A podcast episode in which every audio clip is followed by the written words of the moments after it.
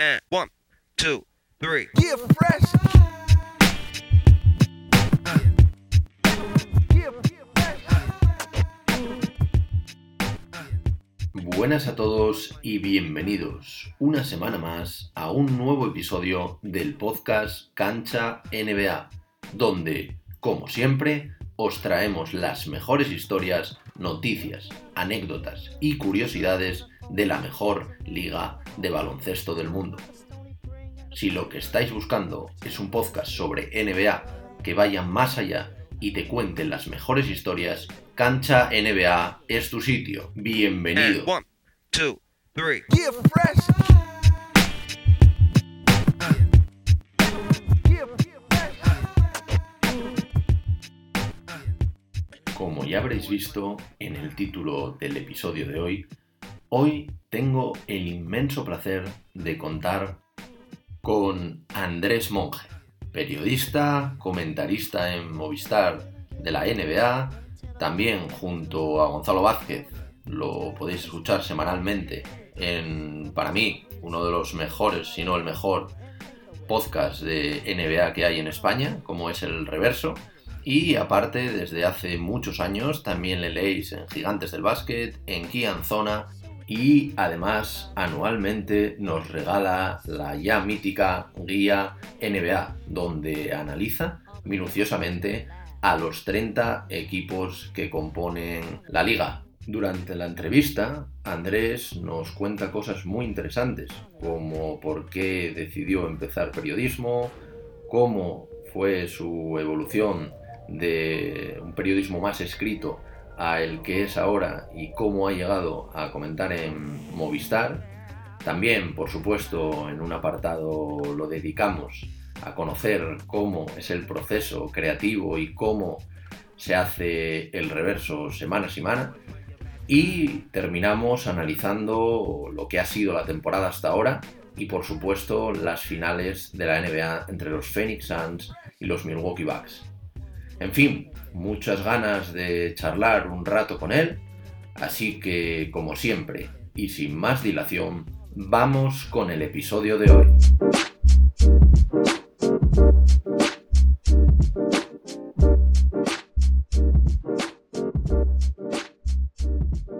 Buenas a todos y bienvenidos a un nuevo episodio del podcast de Cancha NBA. Como bueno, ya estaréis viendo, hoy tenemos uno de los invitados más especiales y que por lo menos a mí más ilusión me hace, como es eh, Andrés Monge. Eh, Andrés, ¿qué, qué tal todo? ¿Cómo, ¿Cómo estás? ¿Qué tal? ¿Cómo estás? Un placer estar contigo. Y bueno, eh, lo primero, como siempre suelo hacer, darte las gracias por, por tomarte un ratito, que además en tu caso ya sé que tienes muy poco rato, ahora entre Movistar, entre Gigantes, entre todo, eh, también el, el reverso, por supuesto. Y bueno, yo, como ya te comenté, eh, me gustaría hablar contigo un poco, repasar tu trayectoria, ¿vale? Desde que tú saliste de, bueno, desde que entraste en la carrera de periodismo y por qué entraste en la carrera de periodismo, hasta, bueno, ahora, como lo que te comentaba antes, que estás en la cresta de la ola ahí comentando eh, pues bueno, la NBA en, Movistar, que todo el mundo te conocerá también por eso. Y eh, pues bueno, al final sí que me gustaría pues hablar un poco también de qué te ha parecido la temporada NBA, estos playoffs y bueno, por supuesto las finales que, que empiezan esta noche. Entonces yo creo que la, la, primera pregunta un poco es obligada y que también a mí me encantaría conocer esto de ti. ¿Por qué, en qué momento tú, de tu adolescencia, de tu juventud, decides estudiar periodismo? ¿Por qué lo haces? Y un poco cómo, cómo fue la carrera para ti. Bueno, pues lo decido muy pronto, la verdad. Fue casi vocacional, ¿no? No, tuve que esperar demasiado tiempo. Ya siempre desde pequeño me gustaba mucho el deporte, me gustaba mucho seguirlo y contarlo. Y bueno, pues empiezas a, a aficionarte a numerosos deportes. Yo empecé eh, practicando y era muy, y lo sigo siendo de hecho, muy, muy aficionado al fútbol. Después me enganchó el baloncesto muy prontito también, los fui compatibilizando antes, eh, hasta que ya pues el baloncesto fue adquiriendo mayor peso, mayor protagonismo. Y tenía claro que quería dedicarme al periodismo deportivo, que quería contar, contar el deporte. Siempre me gustó el periodismo, pero también enfocado a lo que es el deporte, a contar lo que pasaba, a, bueno, pues a tratar de acercar a los protagonistas, a, a explicar, que desde muy joven también me fue gustando mucho tratar de explicar lo que pasaba, por qué pasaban las cosas dentro de lo que es el deporte.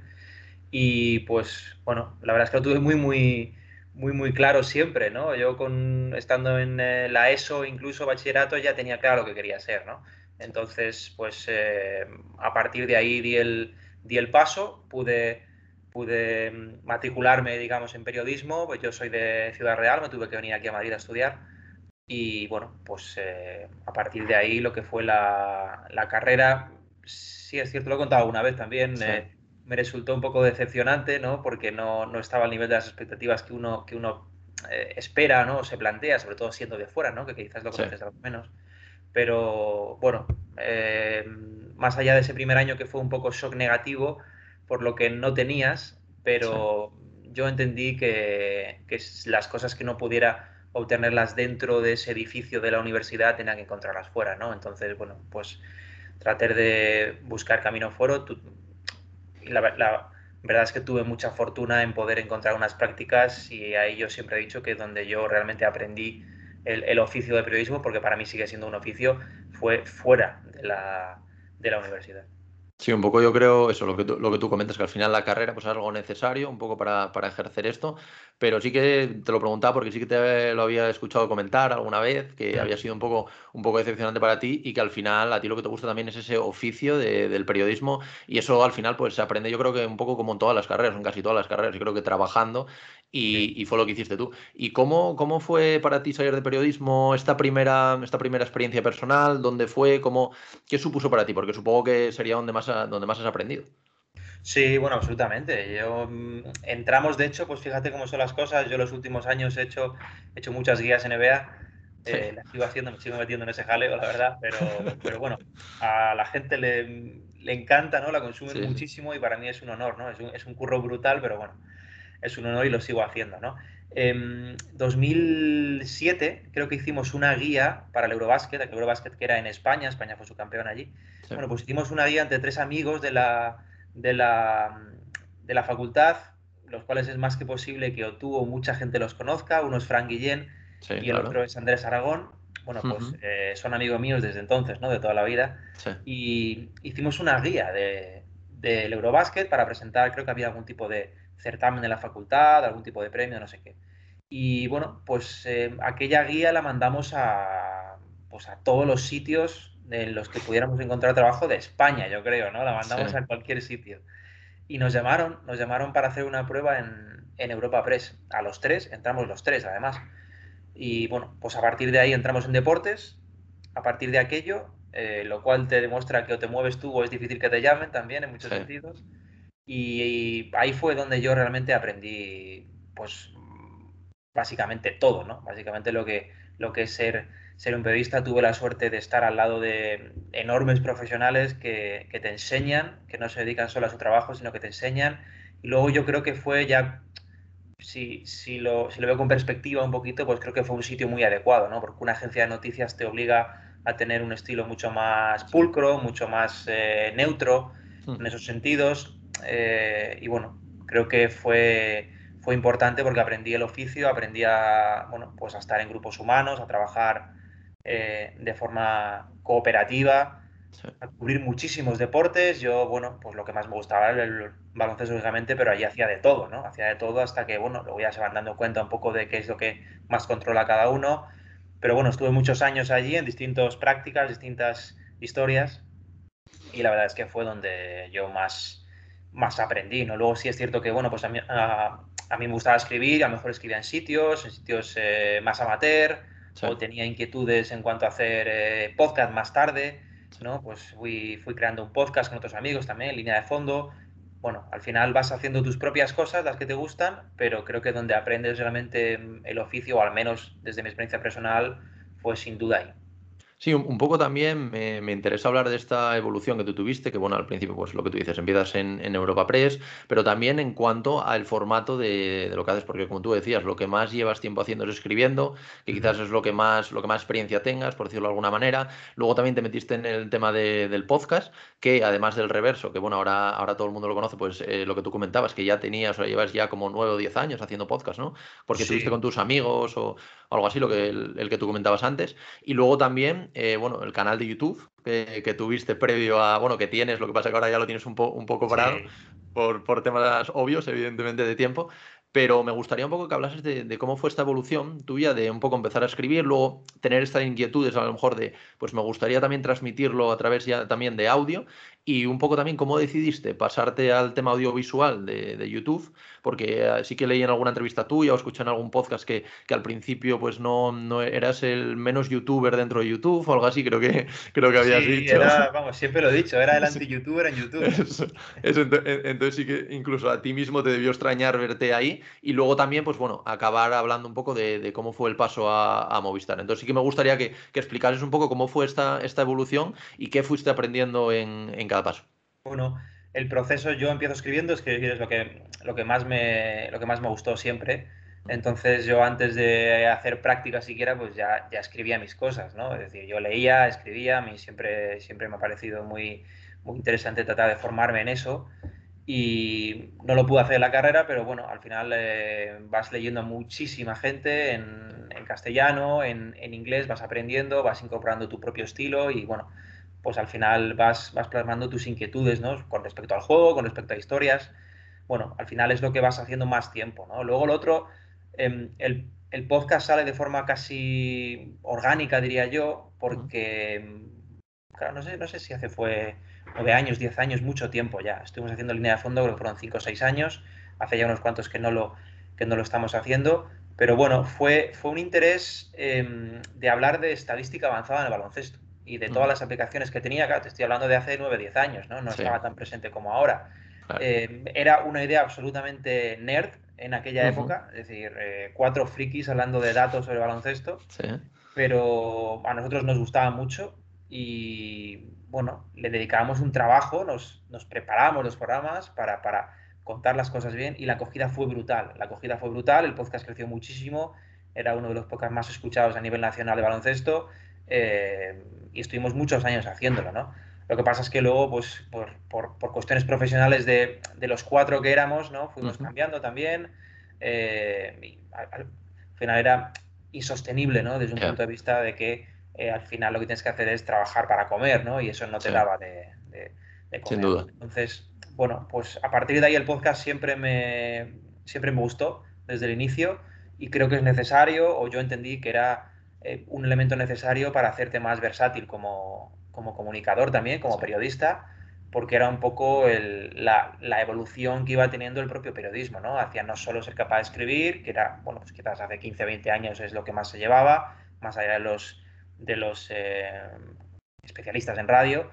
Y a partir de ahí, pues luego lo del el factor o el elemento audiovisual, pues fue un poco igual, ¿no? Yo lo, me, me adentré en eso con, con, la idea de aprender, sobre todo, ¿no? Por eso siempre decía que era el, el anti-youtuber en YouTube, porque YouTube te demanda pues un vídeo todos los días, eh, el contenido importa realmente menos, que, lo que, es la, que lo que es la cantidad, ¿no? Se premia mucho más lo cuantitativo que lo cualitativo. Bueno, al final sabemos cómo funciona, ¿no? Entonces, yo sabía que, que, no iba a hacer eso, eh, que no podía hacerlo y que tampoco quería. Yo quería aprender el medio audiovisual eh, y es lo que hice, ¿no? Es lo que yo realicé los mismos temas que me hubiera gustado ver a mí, es, son, son los que yo hacía, ¿no? O lo que yo escribía estaba o lo que yo hacía en podcast estaba plasmado en un marco más audiovisual, ¿no? Es decir, hacía el mismo tipo de contenido, solo que en otro estilo. Y bueno, pues a partir de ahí estuve un año haciéndolo, haciendo vídeos, eh, claro, sin la regularidad era la que yo podía, eh, pero bueno, siempre, siempre, tuve claro que, que, yo no iba a hacer vídeos por hacer, ¿no? Para mí hubiese sido muy fácil, sobre todo cuando tienes eh, cierto crecimiento, hacer vídeos, a mí no me cuesta nada hablar sobre NBA todos los días, es decir, nada.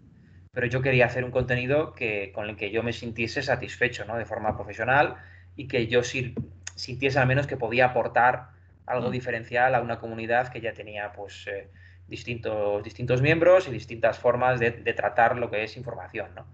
Entonces, bueno, pues yo hice mis, eh, mis vídeos ahí, ya te digo, sin, ningún tipo de pretensión. Nunca tuve la, la pretensión en YouTube de vivir de esto o de crecer hasta vivir de esto, ¿no? Yo quería experimentar un medio que no había experimentado, aprender, y lo hice, lo hice. Entonces, para mí era importante tener presencia en, a nivel escrita, que fue la que más he tenido siempre, eh, a nivel podcast, que la tenía también, porque en ese momento ya, pues, em, ya estábamos con el reverso, y, y quería pues probar en el ámbito más audiovisual.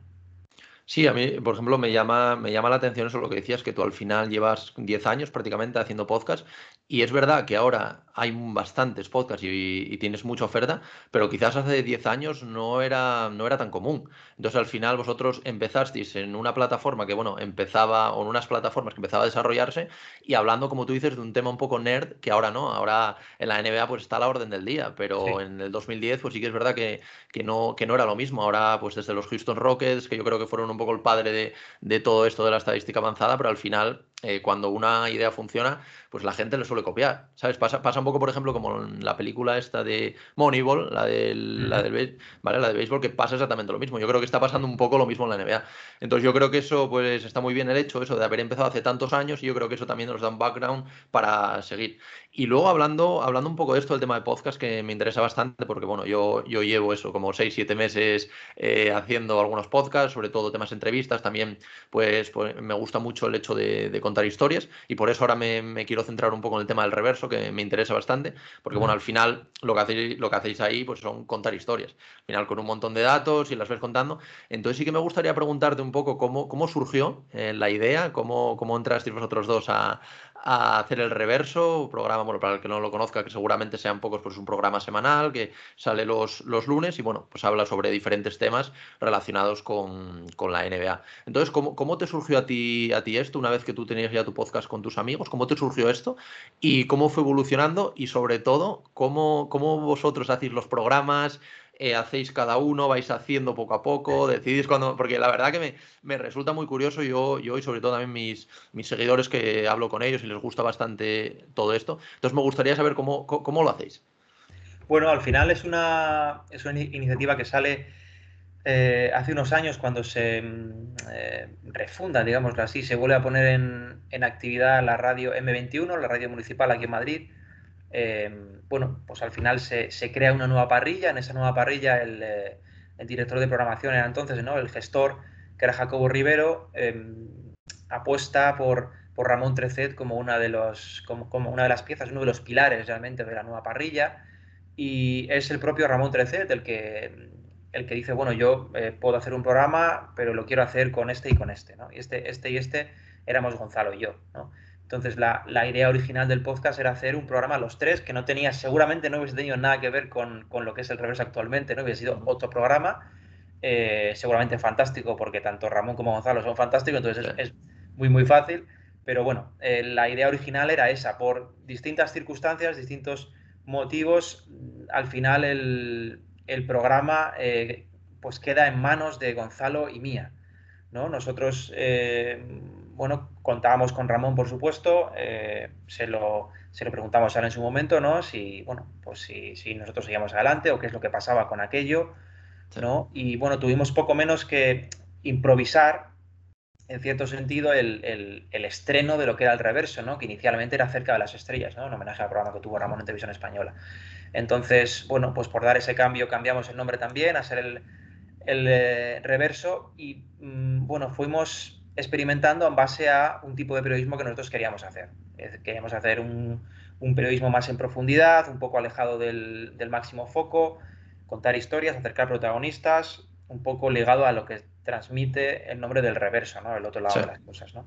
Entonces, bueno, pues a partir de ahí fuimos creando nuestros propios programas, nuestro propio estilo y la forma de hacerlo y, pues hemos ido evolucionando también, ¿no? Nosotros, yo ya conocía personalmente, nos conocíamos personalmente, bueno, yo siempre he sentido una, gran admiración por Gonzalo, me parece un profesional increíble y, bueno, pues al final eh, poder hacer un contenido en el que ambos creíamos y que ambos queríamos hacer, pues creo que ha sido una gran suerte, ¿no? Nos vimos ahí en una radio municipal, podíamos hacer el contenido que nosotros queríamos, ¿no? Siempre nos sentimos un poco extraños, porque claro, era hablar sobre NBA en una radio de Madrid, pero eh, cualquiera que haya escuchado el reverso sabe que no es un programa de baloncesto, es decir, es un programa que está centrado o que se puede mm, abrir la puerta en torno a baloncesto, pero ahí, ahí, es que tratamos mil cosas, ¿no? Mil cosas, hemos hablado de, la salud mental, hemos hablado de mujeres, hemos hablado de muchísimas cosas, ¿no? Entonces, pues, eh, bueno, tuvimos esa oportunidad y a partir de ahí, pues, hemos ido, pues, creciendo, ¿no? Luego tuvimos la el, cambio a NBA, que es cuando nosotros abandonamos M21, eh, podemos sentar en NBA en base a su interés, lo cual fue, pues, pues te puedes imaginar, ¿no? Para nosotros, ¿no? Claro que la propia NBA se interesa en lo que hacíamos, ya el, es cierto que mm, más allá de estar en la radio municipal, el programa en, eh, en iVoox, en iTunes tenía unas audiencias mm, increíbles, entonces, bueno, pues supongo que eso influyó, por supuesto. Y bueno, en cuanto a la elaboración, nos han preguntado mucho por esto, porque yo, bueno, entiendo que es, que es curioso desde fuera, ¿no? Porque intentamos volcar muchos datos, mucha información, lleva mucha preparación sobre todo, ¿no? Eh, mm, siempre hemos contado que lo que hacemos es, es decir, no, no podemos preparar un programa de semana a semana, es decir, nosotros manejamos varios temas abiertos, nosotros tenemos un listado inmenso de temas que vamos construyendo poco a poco según pues, los timings también, intentamos eh, más o menos acertar. No es un programa de actualidad, pero intentamos que el tema que tratemos tenga cierto lazo con la actualidad o con algo más o menos actual, ¿no?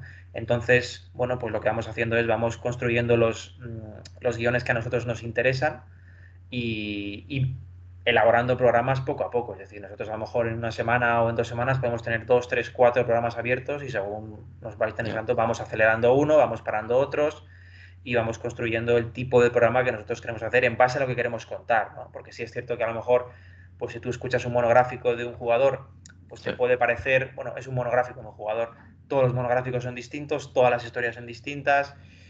Bueno, al final intentamos acercar ese otro lado y en temas que directamente son más eh, profundos, pues también, ¿no? Lleva mucho trabajo previo, sobre todo, para contar las cosas como nosotros queremos contarlas.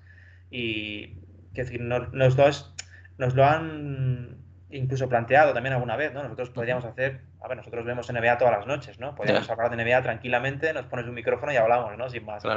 Pero bueno, queríamos hacer un contenido distinto, un contenido más profesional, más profundo y con el que nosotros nos sintiéramos satisfechos, ¿no? Contenidos que tú los, los, los puedas escuchar dentro de 3, 4, 5 años sigan teniendo validez porque eso no va a caducar nunca, ¿no? Queríamos hacer un contenido mm, no tanto de actualidad, hablar de clasificaciones o de momentos de forma y tal, como hacer un contenido un poco más especial y que a nosotros al menos nos, nos hiciera sentir bien.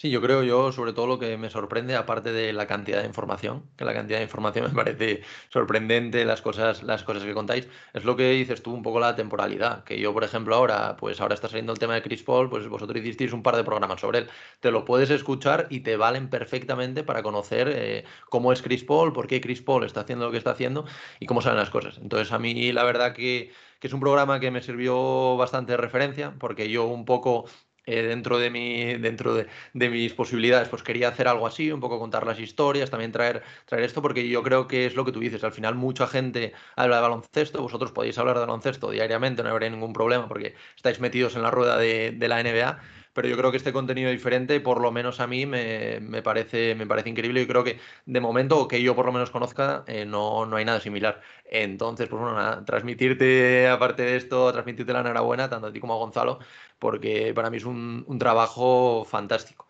Y un poco seguir avanzando en, en, esto del podcast, vamos un poco al, al, tema audiovisual, ¿vale? Voy a empezar un poco hablando, bueno, mm, quiero preguntarte un poco por, por cuándo abres el canal de YouTube, al final también hablas eh, bastantes temas, aunque bueno, tocas otros temas, pero también temas de estadística avanzada, que, sí que, es ver, que sí que es verdad que por la temporalidad pues ya estaban más dentro de la, de la NBA, entonces pues también tiene más reproducciones, la gente se interesa más, que a lo mejor se puede interesar hace varios años, y me, me llama la, la atención eh, una, una, cosa que leí por, a, por ahí tuya que decía que, que, a ti te gustaba saber el porqué de las cosas. Y al final, que por, qué, o sea, al final, eh, saber el porqué de las cosas de la NBA, pues tienes que recurrir a, a, este tipo de cosas. Si nos podrías explicar, así para alguien que no tenga ni idea, mm, en poquitas palabras, qué es la estadística avanzada, eh, qué está haciendo ahora en, bueno, en la NBA y en el baloncesto en todo el mundo, para que, para que todo, todo el mundo comprenda qué, qué es esto, porque al final es algo bastante complejo pero, pero yo creo que sí que es verdad que se puede simplificar para que, para que todo el mundo lo entienda.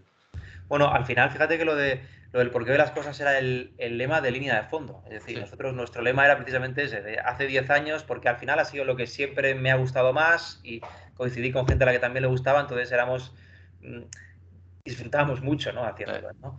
Em, la estadística avanzada es una, es una herramienta para, para, entender mejor lo que pasa dentro de la pista y complementar a lo que tienes acceso a través de tus ojos. ¿no? Tus ojos eh, o tu entendimiento según van pasando las cosas. En baloncesto pasan muchísimas cosas de forma simultánea, eh, el ojo no llega a todo.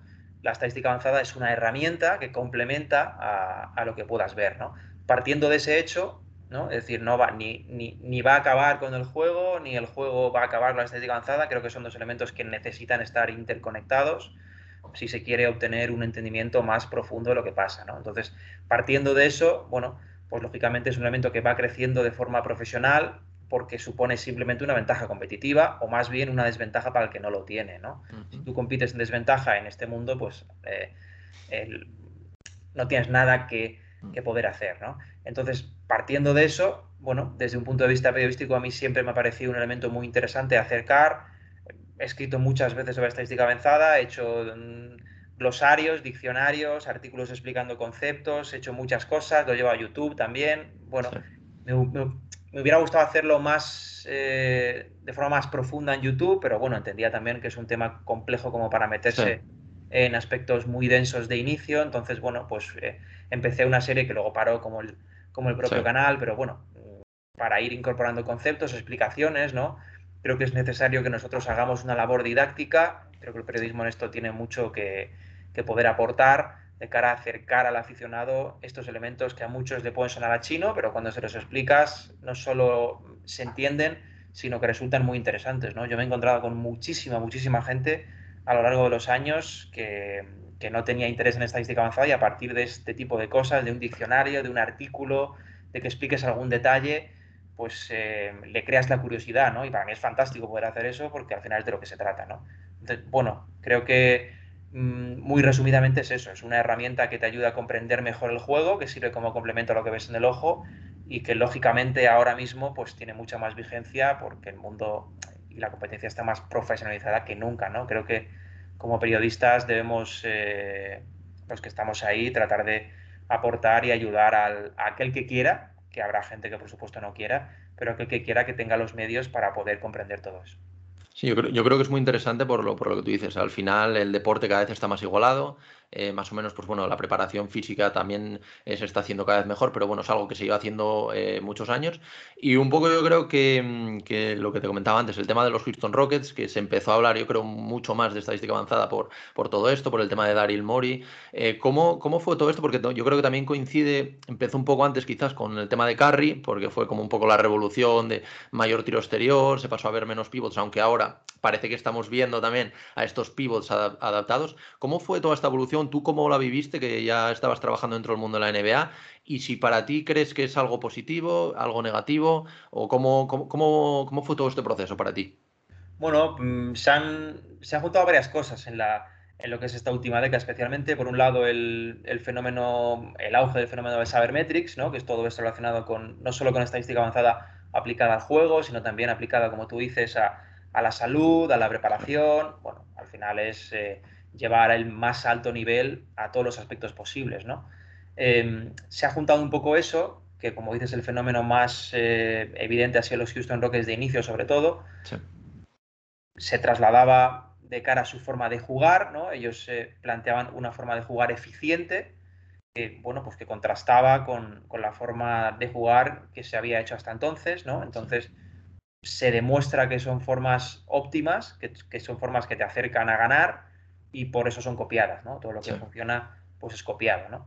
Em, a partir de ahí yo creo que eso coincide también con otros fenómenos que, ocurren simultáneamente en, lo que es esta década, no especialmente el tiro de tres sin más, sino el tiro de tres es un aspecto que integra, por supuesto, la, estadística avanzada porque se demuestra que es el tiro más productivo hasta que todo cambie. Aparece Curry, que es un jugador novedoso a nivel histórico, sobre todo por cómo lleva el rango, la velocidad de tiro y especialmente el factor diferencial que es el triple trasbote.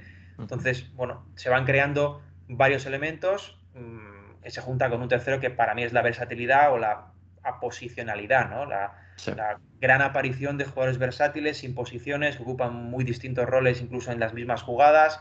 Bueno, es decir, creo que son tres factores que van confluyendo al mismo tiempo en el baloncesto y crean pues un escenario riquísimo, ¿no? Que, que es lo que hemos podido ver en los últimos 10 años, ¿no? A partir de ahí, pues la, unión de esos tres elementos nos da la época actual y probablemente la, cuarta que pueda venir. Nosotros en el reverso tuvimos un capítulo dedicado precisamente a esa cuarta era, ¿no? que básicamente consistía en que los, que los jugadores, o nosotros pensamos que los jugadores grandes, muy grandes, van a acabar comportándose como jugadores pequeños. Vamos a ver a jugadores de 2.15 hacer cosas que hace 25 años eran imposibles, ¿no? Bueno, al, final es un, es un, proceso de evolución del propio juego y creo que han confluido los tres factores, ¿no? No, no diría que se han retroalimentado los unos a los otros, pero la estadística avanzada es obvio que ha tenido un peso muy importante, sobre todo a nivel contagioso, ¿no? Lo que antes había Houston acercándose al 50% de volumen de triples, pues ya lo hemos visto en muchos más equipos, ¿no? Y muchos ya pasan del 40, ¿no? Es decir, van hacia una tendencia que al final es normal. Es decir, si, si, tú estás buscando ganar y en, y en, un negocio que mueve tanto dinero, lo que se busca es ganar, pues tratas de lograrlo del, del modo más eficiente, ¿no? Eso no quita que, que, radicalizado demasiado, como cualquier elemento en la vida y en el deporte, pues pueda ser contraproducente, ¿no? Pero creo que mm, existe una lógica aplastante en el uso de lo que es el sabermetrics. Sí. Y bueno, un poco también hablando de esto que, bueno, sí que lo comentabas en tus vídeos de YouTube, aunque es verdad que bueno, tenías distintas temáticas. De hecho, me acuerdo, creo, el, último que, hiciste que fue el de LeBron James, de que por qué LeBron James eh, siempre ha sido un base. Eso es.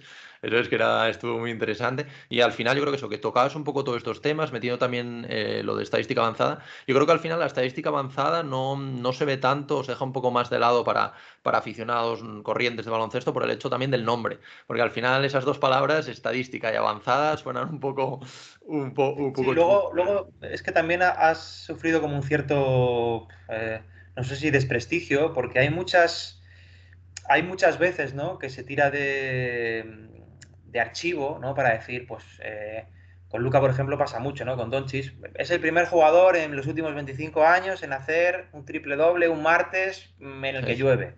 ¿Vale? ¿Vale? Eso no es de estadística avanzada, ¿no? La gente a veces piensa de, no, es que la estadística avanzada son, son tonterías. Eso no es estadística avanzada, eso es simplemente un recordatorio de, de lo que es un hito, ¿no? Pero no, no tiene nada que ver, ¿no? La estadística avanzada es la que te dice por qué tienes que usar el pick and roll de esta forma, por qué tienes que flotar a este jugador, ¿Por qué no juegas tanto al poste? ¿Por qué no tiras tanto en media distancia? Es decir, mm, va, mucho, más, allá, de lo que es por qué llueve un martes, ¿no? Es decir, ellos tienen una cantidad de datos inmensa que usan de forma productiva, ¿no? Entonces creo que se ha malinterpretado desde ciertos ámbitos quizás qué es la estadística avanzada, se ha confundido con con cualquier tipo de tontería, entre comillas, ¿no? Como pueda ser esto, que es más anecdótico, pero la estadística avanzada está presente en, cualquier ámbito, en cualquier tipo de baloncesto, ¿no? Aquí en, en Europa también hay, hay, hay, profesionales también que se dedican a eso, hay menos medios, menos medios económicos, por desgracia, pero al final es un aspecto imprescindible.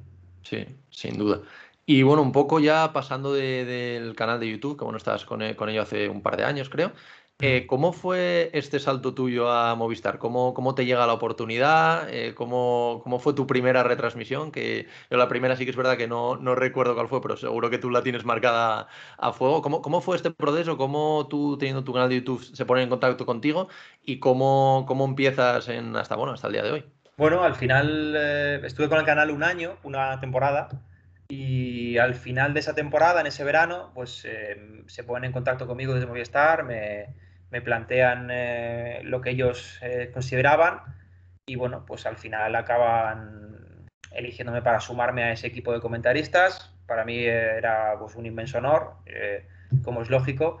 No es algo que, como te digo, yo, yo esperase o para lo cual hubiese creado ni siquiera el canal. Ya te digo que para mí fue una experiencia sin, sin ningún tipo de pretensión de ningún tipo, ni siquiera económica. Era una experiencia de aprendizaje que me sirvió, luego paradójicamente me sirvió mucho pero bueno, al final fue muy natural, pese a ser muy inesperado también, ¿no? Porque nunca, nunca esperas que te llamen para, para, una cosa así, ¿no? Pero bueno, muy, muy contento por, poder entrar en ese equipo, por poder trabajar con esos profesionales. Les, eh, les había seguido desde fuera muchos años, conocí a alguno también. Y bueno, pues eh, muy contento de haber podido integrarme ahí y de, y de tener mi espacio, ¿no? También creo que, creo que es importante y poder sumar sobre todo, ¿no? Al final yo mm desde mi papel, este ha sido mi, segundo año, además en un periodo muy convulso, ¿no? Porque la primera temporada ni siquiera se pudo terminar de forma normal, ¿no? Luego, bueno, es decir, bueno, pasaron muchas cosas. Esta temporada que ha sido más normal, pues, eh, bueno, vas, vas, sintiéndote cada vez más cómodo. He estado muy a gusto con, todos y, bueno, pues para mí es un, es un auténtico no. Recuerdo la primera, recuerdo la última, recuerdo muchas. ¿no? Y ¿Cuál, fue, el primer partido, por, curiosidad? El, partido no lo recuerdo exactamente, sé con quién fue y, sé que estaba mucho más tranquilo de lo que la gente, a lo mejor la gente, claro, las horas previas, ¿no? Para muchos de mis amigos, ¿no? Y gente, oye, estás nervioso y tal. Yo decía, no, es que no estoy. Es que yo, para mí, contar un partido de baloncesto es, mm, es natural, ¿no? Es decir, yo, bueno, estoy, estoy cómodo, ¿no? No necesito nunca Nunca sentí presión o nerviosismo o responsabilidad, por supuesto sí, pero de un modo positivo, ¿no? Yo me he sentido siempre extremadamente cómodo, también me han hecho sentir muy cómodo los narradores, creo que es muy, muy importante trabajar con esta gente de, tan alto nivel, pues te ayuda muchísimo, ¿no? Y yo creo que he podido dejar más o menos lo que, lo que yo quería en cada retransmisión y contar el baloncesto para un público generalista, pero también dejando tu, tu propio estilo, tu propia seña. Sin duda. Y un poco hablando de esto, por ejemplo, ahora en, en playoffs, imagínate un partido a las, a las dos y media de la mañana, ¿Cómo, ¿Cómo, es tu día a día? Eh, ¿cómo, o sea, ¿Te levantas, preparas el partido? ¿Cómo, lo cómo, cómo, va este, ¿Cómo es todo este proceso en el que tú preparas el partido, acudes allá a la sede, cuando acaba el partido pues te irás a tu casa, te dormirás a las 7 de la mañana? ¿Cómo, cómo es todo esto? Y, y, al final supongo que acabarás reventado, de, de todo, sobre todo en temas playoffs y eso. Sí, bueno, ¿sabes qué pasa? Que al final yo los horarios, eh, decir, yo ya los tenía. Es decir, yo, he, yo, he, visto NBA toda mi vida por la noche en directo, toda mi vida. Entonces... Eh, pues al final, para bien o para mal, tiene sus cosas para bien, porque yo disfruto mucho con el, con el, con el directo. Hace unos años, por ejemplo, decidí más o menos vivir los partidos de una forma más tranquila, es decir, sin redes, ¿no? porque a lo mejor las redes te, te exigían también una cierta, cierta tensión de estar pendiente, de poder aportar. Bueno, decidí que eh, yo iba a seguir mis jornadas como he hecho toda mi vida, pero de un, de un modo mucho más tranquilo, ¿no? Y cuando ya pudiera estar en, eh, o tuviera algo que comentar, lo comentaría sin, sin, sin, más, ¿no? Pero sin, ninguna presión en redes, ¿no? Parece que la, la, urgencia que nos dan las redes hoy en día de estar, estar, hacerte notar, creo que yo no le veo demasiado sentido. Y bueno, en cuanto a los horarios, no me ha sido difícil, porque ya digo, yo los he tenido siempre, ¿no? En cuanto a preparación, ahí supongo que va en cada uno, cada maestrillo tendrá su propio librillo. Yo soy un obseso, diría, de la, de la preparación. Quiero dejar un, eh, un contenido lo más eh, profesional posible y aportar lo máximo posible. Para mí yo siempre me tomo cada partido, eh, con todo los respeto, si es un Cavs Pistons, si son los dos peores equipos de la liga, para mí es el último de las finales. Es decir, yo quiero que ese partido se haga bien y entonces mi preparación, pues ahí cada uno eh, supongo que lo hará a su modo. ¿no? Yo, en mi caso particular, pues los llevo muy preparados a, cualquier nivel. A cualquier nivel eh, a, nivel colectivo, a nivel de datos colectivos, a nivel de trayectoria, a nivel jugador por jugador, a nivel de historias de jugador, cualquier, cualquier cosa, eh, bueno, pues tengo la información disponible por si la tengo que usar, ¿no? No tienes que, por qué usarla siempre, pero en el momento en el que la puedas usar, sí, ¿no? Creo que al final es, un, es una responsabilidad profesional, al menos yo me lo tomo así, estoy en un sitio así, tengo que ser lo más profesional posible, ¿no? Entonces la preparación es exhaustiva, no se hace el mismo día, porque en mi caso sería imposible. Entonces, como los, como los calendarios se van sabiendo con cierta,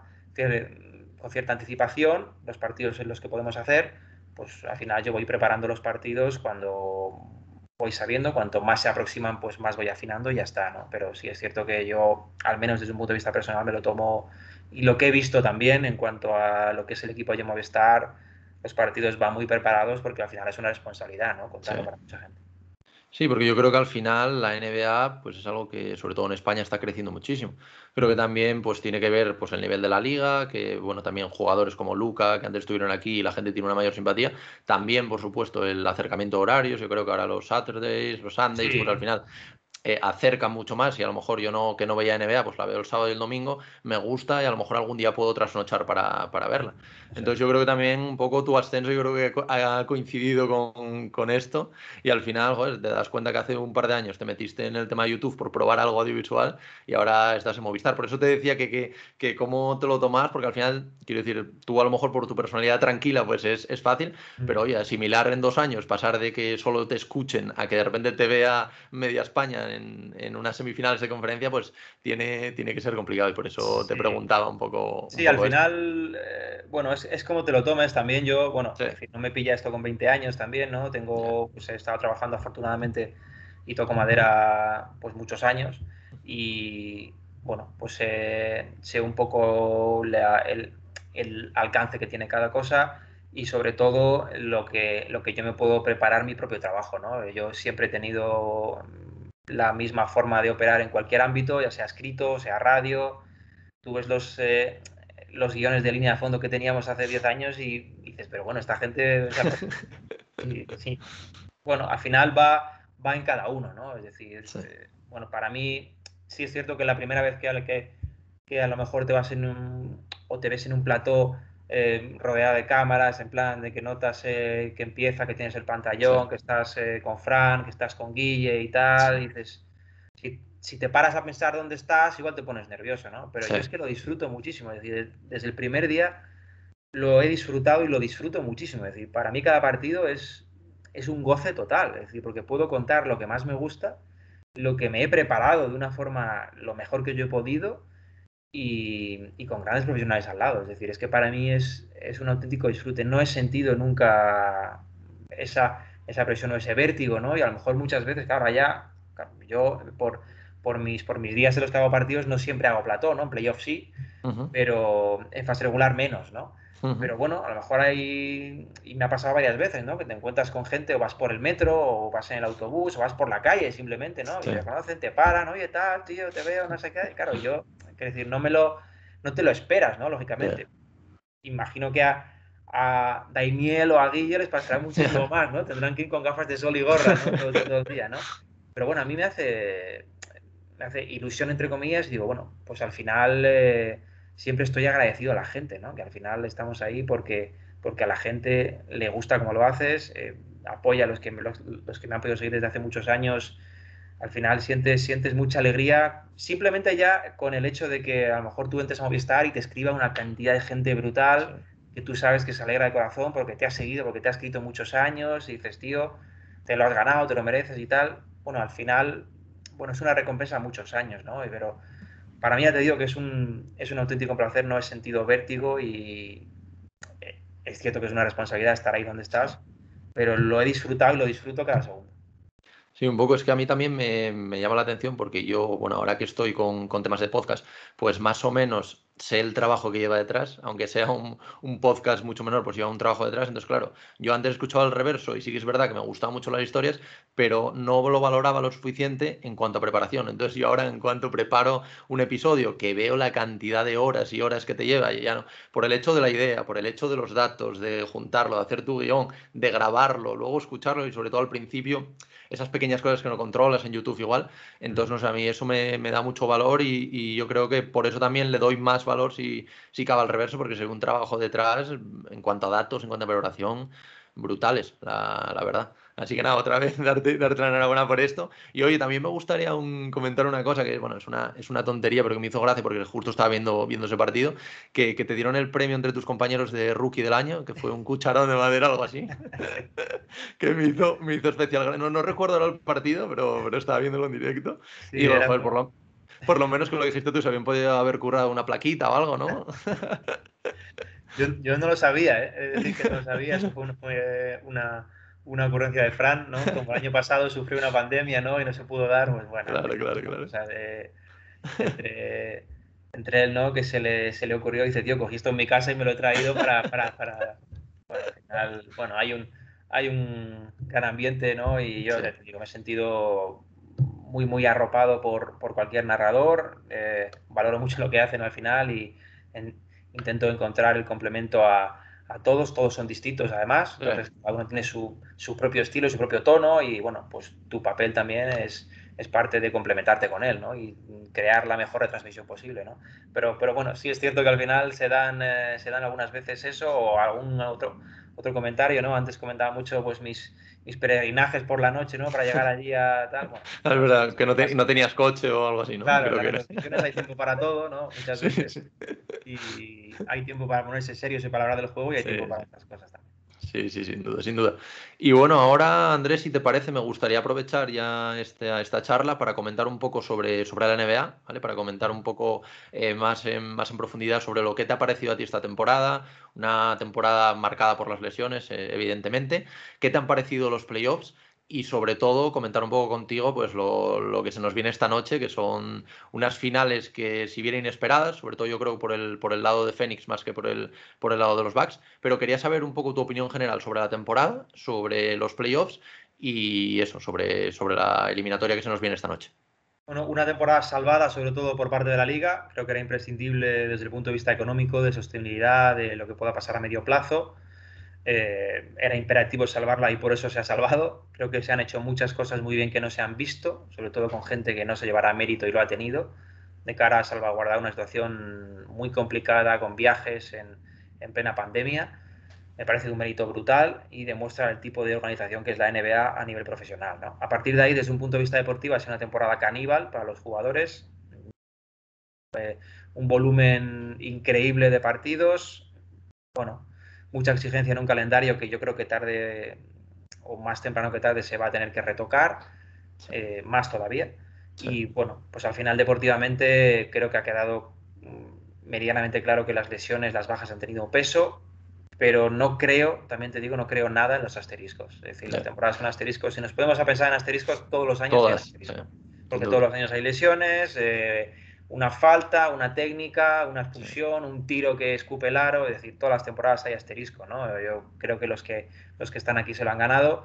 Phoenix y Atlanta fueron las historias del año, me parecen dos historiones brutales, además, contamos los dos por en el reverso, y se lo merecen porque son dos historias totalmente inesperadas. Y Phoenix, me alegro muchísimo por, eh, por el proyecto, que estaba en un punto muy amargo, lo pasó mal hace unos años, una serie de decisiones complicadas en los despachos fue complicado salir, salir del hoyo, pero creo que tanto Monty Williams como Chris Paul me parece que merecían esto, sobre todo Chris Paul, que ya es más veterano. Me parece un jugador eh, muy injustamente tratado con el, con, el paso de los años y creo que está ante una gran oportunidad, aunque no tiene que demostrar nada, pero está ante una gran oportunidad para ganar un título. Y Milwaukee pues también es una gran historia, lógicamente, por, por, la apuesta que tuvo por Yanis y por sus complementos, mucho dinero, mucha inversión y bueno, al final han ido ganando a los adversarios que han tenido. ¿no? Es cierto que ha habido muchas lesiones en, en, todos los equipos. Creo que deportivamente el nivel cada vez es más alto. Eh, es una barbaridad el talento que hay a todos los niveles, a nivel físico, a nivel técnico, a nivel, a nivel táctico, aunque muchas veces no, no, no se premie. Bueno, creo que el baloncesto está en un punto de plenitud otra vez, evolucionando una vez más, cada vez más talentos buenos y bueno, solo nos queda disfrutar, ¿no? Pero sí es cierto que de cara a lo que es una temporada normal eh, es necesario volver al, al, escenario tradicional, ¿no? Con, con, más pausas, con más parones. Ha habido equipos que no han tenido prácticamente descanso de una temporada u otra, los finalistas. No es casualidad que tampoco se han quedado tan pronto. Bueno, al final influyen muchos, muchos factores, pero lo más importante es que se consiguió salvar el baloncesto y por tanto el, el futuro de la liga a medio plazo. Sí, y yo creo que también lo que se demuestra con, con estas finales, sobre todo para gente que más más NBA y no tanto a lo mejor pues un aficionado esporádico que puede ver las finales, que evidentemente pues sería un, Lakers Nets, pues a lo mejor es más, más atractivo, evidentemente, pero yo creo que con esto se demuestra que los equipos NBA y lo bueno de la NBA y por lo que nos gusta tanto la NBA, aparte del nivel del juego, es el hecho de que si una franquicia eh, pues elige bien en el draft, rodea un poco bien a, sus estrellas, tiene alguna estrella, pues puede llegar, como bueno, el caso de Phoenix, que lleva 10 años fuera de, playoffs y de repente se mete en las finales de, la NBA, evidentemente con una apuesta como la de Chris Paul, que ahora todo el mundo dice que es una apuesta fácil, una apuesta fácil, pero que el año pasado no olvidemos que era considerado uno de los contratos más tóxicos de la NBA, porque cobraba, no sé si son 43, 44 millones o algo así. Entonces, no sé, yo creo que esto también eh, pone un poco en valor a, la NBA, pone en valor a equipos que a lo mejor eh, este año, lo que tú decías, a lo mejor Cavs, a lo mejor Detroit, que, no están, o sea, no, no, no, nos interesa tanto verlos y a lo mejor el año que viene, pues con unas buenas selecciones de draft, subirían para arriba. Y quería un poco también eh, que me comentarais, saber un poco tu opinión sobre qué, cómo ves tú las finales ahora. Como, yo creo que son unas finales bastante igualadas. Sobre todo también veremos, yo creo que tiene mucho que decir el hecho de si juega Yanis o no, que al final creo, que, creo, creo, que decían que, podría que podría jugar, que lo habían que a lo mejor el primer partido no, pero luego se podría incorporar. Y quería, quería saber qué, qué opinas tú al margen también, evidentemente, de Yanis, que es un factor diferencial por, por motivos obvios, pero porque yo lo veo muy igualado, veo unas finales muy, muy igualadas, quizás sin Yanis un poco por delante a incluso a Fénix, pero ¿qué, qué, opinas tú de esto? ¿Cómo, ¿Cómo, lo ves? Bueno, creo que lógicamente lo de Yanis es, es, muy, muy importante. van con mucho secretismo porque es normal también, es un arma clave en cualquier scout, en cualquier informe previo. Y es un ajuste muy difícil, ¿no? Porque al final Phoenix, mm, eh, para defender a Yanis, tiene que lanzarle, si no le lanza directamente al 5 a Eaton, eh, es más pequeño crowd, es decir, tienen que formar otro tipo de defensa cuando está Yanis, ¿no? Entonces cambia mucho lo que es la película de las finales, ¿no? Yo creo que, bueno, Phoenix tiene factor cancha, que es importante porque ahora existe además el factor cancha. Y, bueno, Phoenix, una gran ventaja que tiene y que ha tenido todo el año es que, bueno, ellos han sido el mejor equipo de la fase regular compitiendo ante muy buenos equipos, ¿no? Es decir, ellos han sido muy sólidos ante muy buenos equipos, ¿no? Y eso te da un bagaje, una seguridad que, creo que, que, puede ser importante, ¿no? Luego es un equipo muy versátil tácticamente, es un equipo que te puede jugar pequeño eh, te puede jugar grande, se puede adaptar al rival muy bien. Es un equipo que aprovecha muy bien las, carencias de cualquier rival, y especialmente de Milwaukee, por, la forma de defender que ha tenido siempre, aunque ha variado en playoff, ¿no? Hauser, que es algo que, se le ha sacado en los últimos años. Los Bucks concedían, por ejemplo, una enorme cantidad de tiros desde la media distancia. Eso sería un suicidio contra Phoenix, que precisamente es lo que ataca. Es decir, bueno, son unas finales muy bonitas tácticamente con muchísimo talento en pista, este o no Yanis, por supuesto Yanis cambia mucho desde un punto de vista de, lo que es el planteamiento, pero bueno, no sé si, si, existe un favorito porque Milwaukee viene de, salvar algunas situaciones comprometidas y creo que tiene la mejor baraja de secundarios de los últimos tres años. Para mí lo de Horby es muy, muy importante eh, desde un punto de vista de liderazgo, desde un punto de vista de, de saber o de poder contar con un tercera espada que te aporte. Eh, Middleton que, bueno, pues que hace 5 o 6 años era uno de los jugadores más inflados de la liga, quizás lo siga siendo, pero bueno, creo que está en ese punto de carrera de poder aprovechar.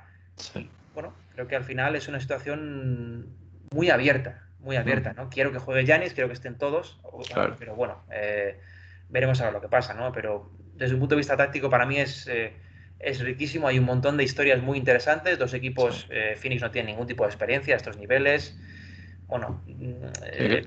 Creo, que el único jugador que había estado en finales es Crowder, me parece. Sí, es De, todos los que había, o sea que con eso ya, ya se dice mucho. Exactamente. Sí, al final tienes muchos jugadores jóvenes, pero que han demostrado estar capacitados, ¿no? Booker no había jugado nunca en playoff, pero ahí lo tienes. Los secundarios, Ayton, el, el, bloque de los Suns, creo que es un equipo increíblemente bien entrenado. Y bueno, Milwaukee es un equipo quizás eh, más dependiente de lo que es un jugador, por supuesto, de esa dimensión como Yanis. Pero esperemos que esté bien y es un equipo que a mí me ha demostrado al menos ser más, más versátil que otros años, que es lo que se le pedía. ¿no? Para mí la apuesta de jugar con pequeños, jugar con Tucker como cinco, prescindir de López a veces, ser más abierto en las defensas, no hundir tanto a López. Bueno, al final ha, habido detalles estos playoffs que te demuestran que Milwaukee ha aprendido algo de los dos últimos años. Eso están ahí. Sí, yo creo que se vio también desde temporada regular, porque los últimos dos años yo creo que los veía como demasiado enfocados en ese primer puesto. Entonces, claro, como que se exprimían demasiado y luego se quedaban un poco sin fuelle. Y hoy, ya este año, cuando los vi que no quedaban, creo que quedaron terceros, me parece que fue, veía como que estaba más apuntando un poco hacia playoffs. Y luego yo creo que la incorporación, lo que tú decías, de Holiday, eh, evidentemente es clave, porque es uno, o sea, eh, defensivamente, pues evidentemente es uno de los mejores jugadores de la liga, de hecho está en el, en el quinteto. Y, luego en ataque pues está, está aportando muchísimo. Y luego también PJ Tucker, que no se habla tanto de él, pero es un jugador que te aporta defensivamente muchísimo. Ahora sí que es verdad que desde una de sus especialidades, que era lo del tiro desde la esquina, pues está fallando un poquito más y eso sí que puede ser clave, sobre todo si no, si no está Yanis y luego, por ejemplo, a Brook López al, nivel que, que, se le está viendo, pues la verdad que es que recuerda un poco al Brook López ese de los Nets, ¿sabes? y, que llevaba un tiempo que no, que no veíamos. yo, yo es que opino como tú que veo un equipo muchísimo más, muchísimo más equipo, por, por de alguna manera, y es que estos dos fichajes para mí son, son clave. No sé lo que opinas tú sobre esto. Yo es que creo que han ganado mucha, mucha versatilidad en cuanto, a, en cuanto a jugadores, en cuanto al plan también. En cuanto al plan, ellos han cambiado su forma de defender. Es un equipo que al final el año pasado les crujen desde fuera porque es un equipo que permitía muchos triples, muchos tiros abiertos, protegía la zona sobre todas las cosas. Este año han sido más versátiles ahí, ¿no? Ha habido ocasiones en las que si Brook López ha tenido que cambiar con el pequeño, lo ha hecho. Bueno, ha jugado con cinco pequeños, incluso con Tucker y Yanis, que yo creo que es una apuesta que es súper ganadora. Eh, bueno, al final han demostrado tener más cintura, ¿no? En playoff muchas veces hay que tener cintura. En playoff, aunque seas un gran equipo, Milwaukee fue un fantástico equipo los dos últimos años, pero su problema fue que cuando se les planteó un problema precisamente que no sabían resolver, se acabó. Eh, no, no, tuvieron ninguna respuesta, ¿no? Y no puedes ganar el título así, siempre vas a contar algún problema, ¿no? Este año sí han sido capaces de, de ir resolviendo problemas, de ir, de ir ajustándose más y creo que eso les hace mucho más peligrosos. Yo creo, yo creo también eh, Baden-Holzer, que sí que es lo que tú decías al final, es un entrenador muy, muy criticado. Y yo creo que la verdad que este año pues, se le ve un poco como más integrado, integra mejor las piezas quizás y lo está haciendo, lo está haciendo francamente, francamente bien. ¿no? no sé qué opinas tú al respecto, porque es que es, es, es uno de esos entrenadores un poco como Tyron Lu también, que sí. todo el día están un poco en boca de todos y siempre para, para cosas malos, cuando al final, pues Tyron Lu, por ejemplo, estos, estos playoffs ha hecho algo fantástico con los Clippers. Al final yo creo que les sí. pesó demasiado la, la baja de, de Leonard pero al final ha hecho unos, unos playoffs fantásticos. Sí, al final, eh, cuando se juzga, es que, mm, bueno, eh, normalmente tanto a jugadores como a entrenadores se les juzga si, si ganan o pierden, ¿no? Pero no sí. se mira más allá, ¿no? Y es un poco, un poco absurdo a estas alturas, ¿no? Que no busquemos un poco el gris entre blanco y negro, ¿no? Creo que el, la carrera de Baden-Holzer, como quizás el discípulo aventajado de Popovich, ya simplemente eso ya tendría que dejarle fuera de cualquier duda. Creo que ha hecho Milwaukee lo que hizo en Atlanta también. Pero bueno, lo que ha hecho Milwaukee ha sido tremendo. Sí es cierto que tuvo esos problemas en playoff, es decir, igual sí. que tuvo muchas cosas buenas, creó una, una estructura defensiva de super élite, eh, amoldó mucho el espacio ofensivo a Yanis, bueno, eh, hizo muchas cosas bien, pero luego en playoff no fue capaz de, de, dar respuesta a los problemas, ¿no? Y se le criticó por eso porque es un aspirante anillo, no es normal, ¿no? Sin Otra cosa es llevar las críticas a otro nivel, ¿no? Decir que no vale, tal, bueno, al final ya sabemos un poco cómo funciona esto, ¿no? Sí. Pero creo que este año sí que ha, ha, ha sabido dar respuesta, es cierto que tenía mejores piezas, pero ha sabido dar respuesta a los problemas de otros años, ¿no? Se va a encontrar problemas en las finales también y vamos a ver si es capaz de resolverlos, ¿no? Pero para mí, bueno, un entrenador eh, fuera de totalmente de cualquier discusión, ¿no? Popovich eh, es una de mis figuras favoritas de siempre, eh, he estudiado mucho sobre él y, siempre se ha deshecho en elogios sobre la figura de Baden-Hauser, que ha sido un tipo con mucha importancia en los anillos de San Antonio, es decir, bueno, creo que es un tipo que debería estar fuera de cualquier duda. Y un poco también pasando al, al, lado de Fénix, que bueno, de hecho coincide con el capítulo del reverso que habéis hablado sobre, sobre Monty Williams, un poco sobre, sobre su vida. ¿Qué, ¿Qué opina sobre todo del técnico? Que bueno, al final viene haciendo un fantástico trabajo y creo desde, ya desde el año pasado, con el 8-0 en la burbuja. Y un poco cómo, cómo ha sido la evolución de este equipo, porque es un equipo que yo creo que ha pasado de ser un equipo atractivo al que, al que ir a jugar, a yo creo que desde el año pasado, desde que llegó Chris Paul, evidentemente ha, ha cambiado, ha cambiado un poco todo esto, porque al final yo creo que es uno de los saltos, por lo menos que, que yo haya visto más increíbles, de pasar de no estar en playoffs sí, a, a, a, primero y, y, a estar en las, en las finales y posiblemente poder ganarlas. Entonces, ¿qué opinas tú de, de estos Suns y sobre todo un poco de, de Monty Williams?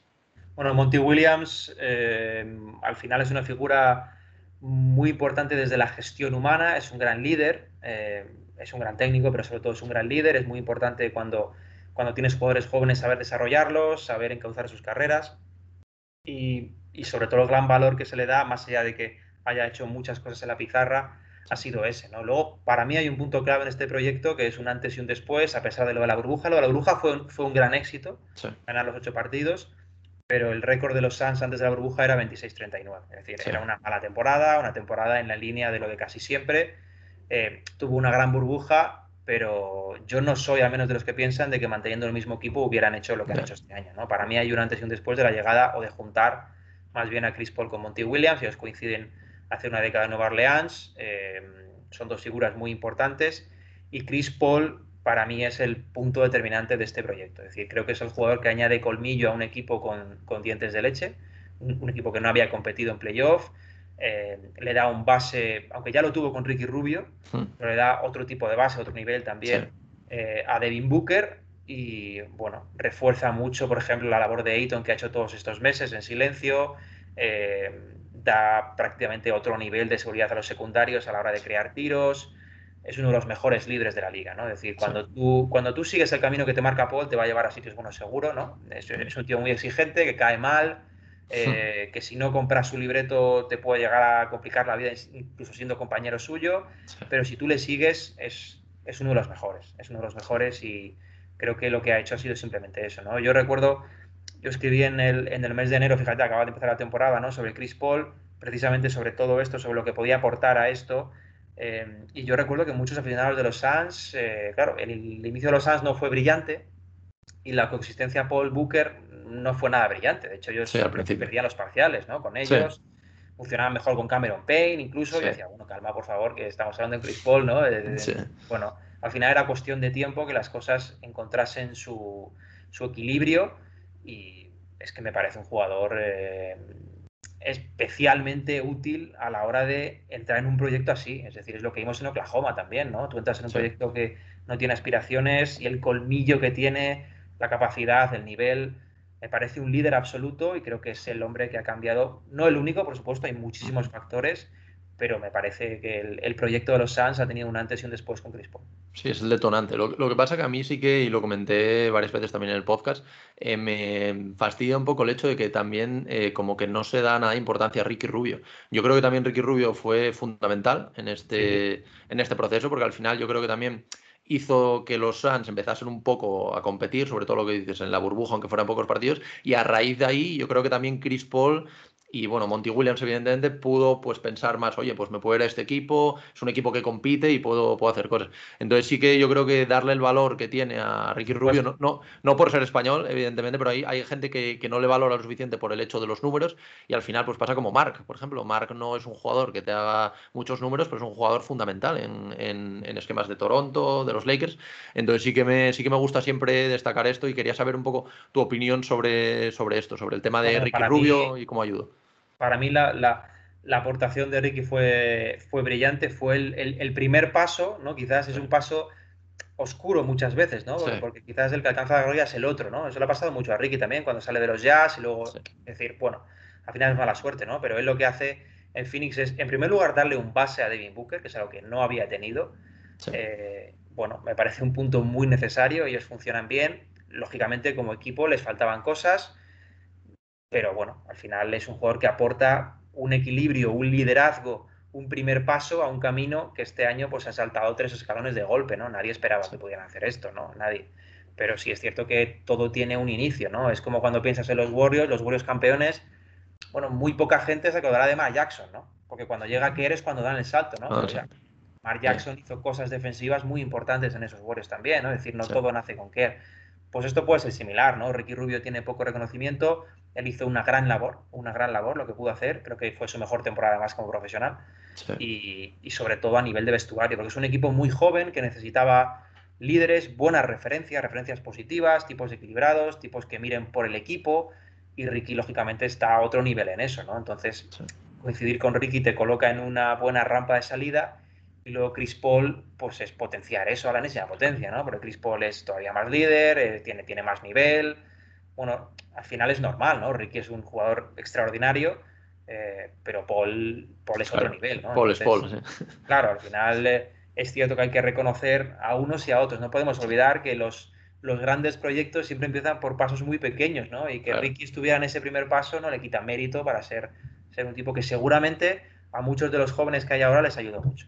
Sí, sin duda. Es que al final Chris Paul yo creo que es otro, como pasa un poco con, entrenadores, yo creo que es un, jugador un poco odiado incluso por, por cómo es él, porque es muy competitivo, yo creo que es lo que tú dices, o le compras su libro o es complicado que vayas a triunfar en el equipo, pero es un jugador que se ha visto en, en, las estadísticas. Es un jugador que equipo al que va, equipo al que da un, un salto competitivo. Entonces yo creo que mm, me gustaría por, por ese lado que, que, los Suns pudiesen ganar, porque bueno, sería yo creo como el, no el final, porque seguiría, pero sí el broche de oro a, a, una carrera. Yo creo que actualmente en la NBA pocos jugadores se lo merecen tanto como él. Y yo creo que una vez con el anillo sí que la gente ya le empezaría a considerar entre los mejores bases, yo creo, de, de la historia, que yo creo que es donde debe estar no sé qué lo que tú opinas eh, sobre esto. Sí, para, para mí está. Lo que pasa es que. sí, lo que pasa es que parece que, parece que falta. pesa mucho, pero bueno, para mí Nas es uno de los mejores bases de la historia y nunca piensa en finales, ¿no? bueno, al final cada uno es tiene sus propios gustos. Yo no creo mucho en la, en, la imposición, en el totalitarismo de los títulos, ¿no? Sobre todo en la NBA, donde solo hay uno. Eh, no creo que haya 29 fracasos y una gloria, ¿no? Hay muchos más grises ahí. Paul, para mí, es uno de los mejores bases de la historia ha tenido muy mala suerte, la verdad, con las lesiones, con problemas de varios tipos, cuando estaba en Houston, cuando estaban los Clippers, han pasado muchas cosas, pero creo que es un jugador fuera de, cualquier tipo de discusión a nivel de liderazgo y, a nivel competitivo, a nivel de rendimiento. Sí, yo creo también, por el otro lado, pues yo creo que la, historia sobre todo de Yanis también me tira también un poco para, para el otro lado, porque al final es, es, un historión, o sea, es una historia y al final justo ahora acaba de renovar, él podía intentar irse a lo mejor pues con otra estrella, otras dos estrellas para intentar ganar y se queda en el equipo que decidió apostar por él en el, en el draft. Yo creo que también, no sé, para mí son dos historias brutales. Yo creo que, que, es una de las finales en las que más voy a disfrutar porque no, no tengo un claro favorito y yo creo que gane quien gane, pues van a salir historias increíbles, historias también como la de Cameron Payne, por ejemplo, este tipo de historias que al final nos dan los playoffs y que, y que, bueno, yo creo que van a hacer unas finales, a pesar de no ser tan mediáticas, yo creo que para los que nos gusta el baloncesto y la NBA van a ser unas finales fantásticas. Y, bueno, creo que también, eh, a pesar de no ver a las estrellas de, siempre, ¿no? Que quizás para el aficionado más, más casual le pueda traer más, pero también, también te demuestra que hay, que hay una nueva generación pujando, ¿no? Que Devin Booker, ¿no? Que Trey Young, que, que lo hemos visto, es decir, hay mucho joven muy bueno pisando fuerte también y pudiendo entrar a competir, ¿no? Y creo que al final es una gran noticia para la liga ver qué equipos así son capaces de llegar a lo máximo y bueno, al final la pena es que uno de estos dos pilotos no va a poder ganar, pero bueno, creo que son dos temporadas fantásticas para ambos. Sí, es que es lo que tú decías, al final yo creo que hay mucho titulismo, por, por llamarlo de alguna manera, y al final son 30 equipos en la NBA, eso es lo que dices, ¿no? O sea, ahora mismo los Bucks pierden y tampoco podrías considerarlo un fracaso, y sobre todo si, bueno, si no vuelve a Giannis, ya ni te cuento, pero, pero bueno. Y bueno, Andrés, pues nada, yo creo que más o menos hemos cubierto un, poco todo lo que te había comentado, hemos hablado de, cómo, cómo, ha sido tu trayectoria, nos has descubierto esas pequeñas cosillas del reverso que, tantas ganas tenía de saber.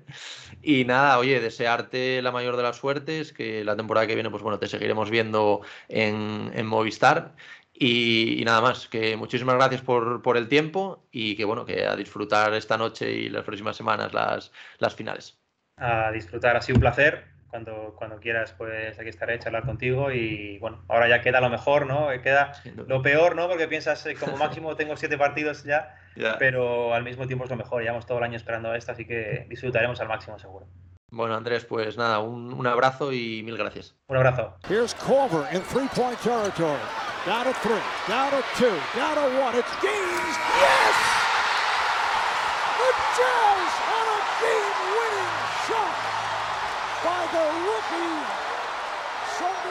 Y hasta aquí el episodio de hoy. Espero que hayáis disfrutado la charla con Andrés, tanto como yo, y que os haya servido para conocer un poco mejor esta figura que desde hace dos años comenta la NBA y que seguro que os sonará a más de uno.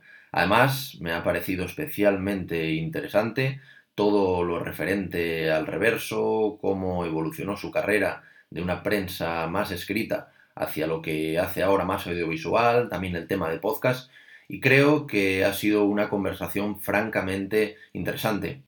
Además, el análisis final que realiza sobre la temporada, estos playoffs y sobre todo centrado en las finales de la NBA, me ha parecido muy interesante ya que comenta algunos de los detalles que pueden ser claves en el devenir de lo que queda de temporada y de estas finales de la NBA.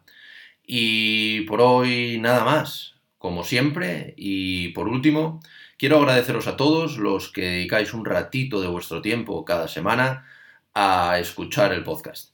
Para mí es increíble ver el apoyo que vais dando, ya que poco a poco somos más y más suscriptores en todos nuestros canales y cada vez también tenemos más comentarios y reacciones. Así que daros las gracias a todos una vez más y nos escuchamos la próxima semana en el podcast de Cancha NBA, tu podcast de la mejor liga de baloncesto del mundo. Eh, three. Get fresh.